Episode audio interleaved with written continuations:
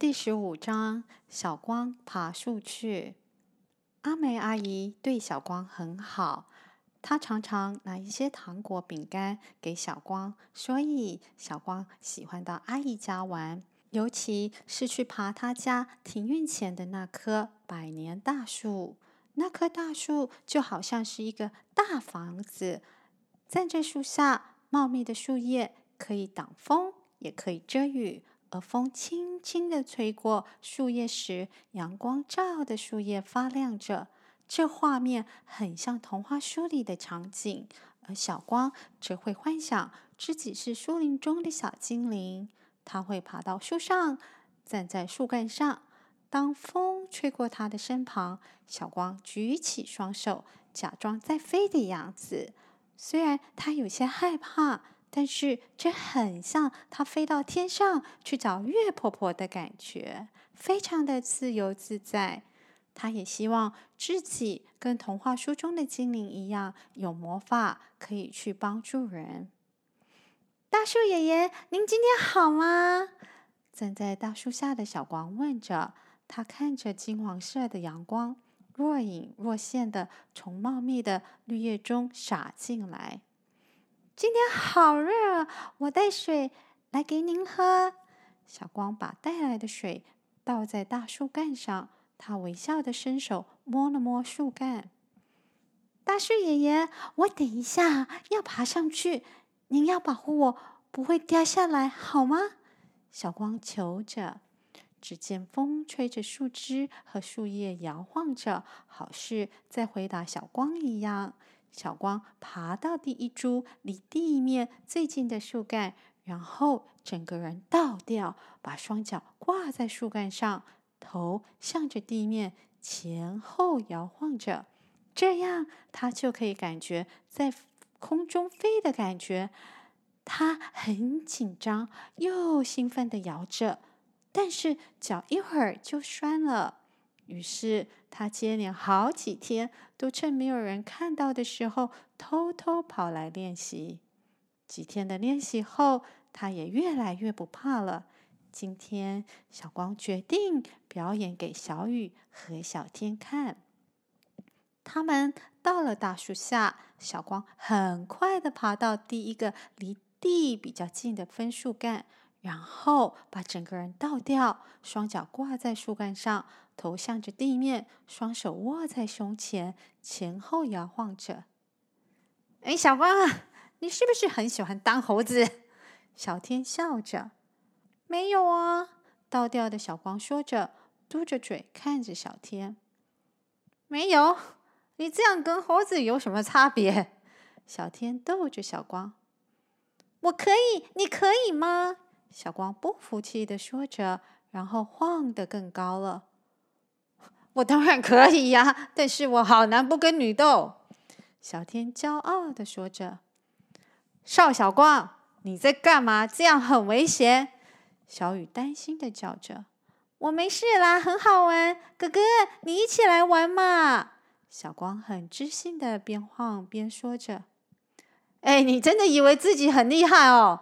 我看不摔一次，你是不会停的。”小天说着，“你就是嫉妒我啦，我才不会。”就在小光说话的时候，树干“啪”的一声裂开，小光整个头跟身体往下栽在草皮上。啊！小光叫了一声，一旁的小雨、小天吓了一大跳的看着跌下来的小光。小光，你没事吧？小雨紧张的过去扶了小光，问着，也检查了一下他的头。哦，还好，没什么外伤。小雨松了一口气，说着：“那就说啊，你就爱逞强。”小天说着，也走到小光身边。小光坐在地上，没有说话的看着他们。小光，你还好吗？你该不会有有脑震荡吧？小雨担心的看着小光。哦，我看他是摔傻了。小天说着：“你才傻了。”小光边站起来边假装没事的说着，但心里觉得非常的丢脸。虽然头有些痛，可是又装作一副没事的样子。然后他对着小雨说：“哥哥，我没事，我先回去了。”一说完，就马上跑走了。小雨看着小天，嗯，他就爱逞强。小天有点担心的说着：“要不是你激他，他也不会摇得那么大力。”小雨瞪着小天说着：“他自己爱玩，关我什么事啊？”小天摊着双手说着：“他最好没事，要不然你给我试试看。”小雨瞪大眼睛对着小天说着，小天也不甘示弱的说着。哎，我是招谁惹谁了？要不然你们以后啊，不要来爬我家的树来，不要来就不来，谁稀罕？小雨说完，瞪了小天一眼，就走了。莫名其妙啊，两个都有病啦！小天生气的边说边走回家。小光手抓着头，坐在客厅的木质沙发上，虽然头还痛着。但让他更难过的是，自己随便说大话。怎样？很痛哦，还假装不痛。小雨走进来，说着，便拉起了小光的手，把手中的一个止痛的药膏放在他手里。快插上，等一下就比较好了。小雨关爱的看着他，哥哥，谢谢。小光说着，便拿着药膏插着。哥哥。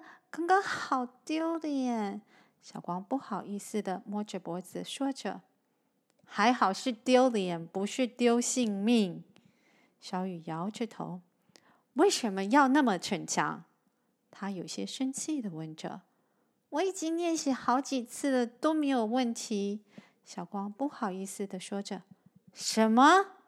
你自己去吊单杠好几次了？”小雨有点讶异的说着。你是真的想当猴子哦？不是猴子，是小鸟。小光不好意思的笑着说：“小鸟？有小鸟这样倒 吊的飞吗？”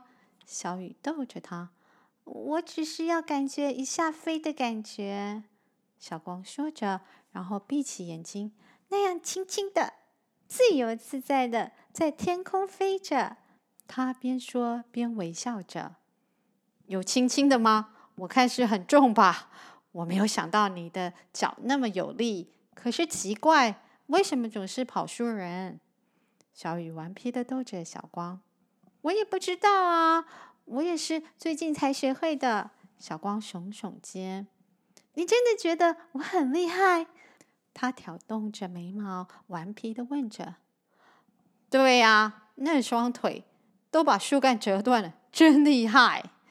小雨边点头边笑着：“啊，对哦，我伤害了大树爷爷。”小光感到很抱歉的说着：“我等一下去跟他道歉。”你不要再去他的树上当小鸟飞，我想他就会原谅你。”小雨说着：“也对，爸爸说我们不应该为了要得到一件东西而去伤害别人。”小光点着头。然后认真的说着：“我以后不会再去倒掉了。”还好，我很高兴你的头没有撞坏，还懂得明辨是非。小雨逗着小光：“哥哥，你就是爱取笑我。”小光嘟着嘴，不好意思的说着。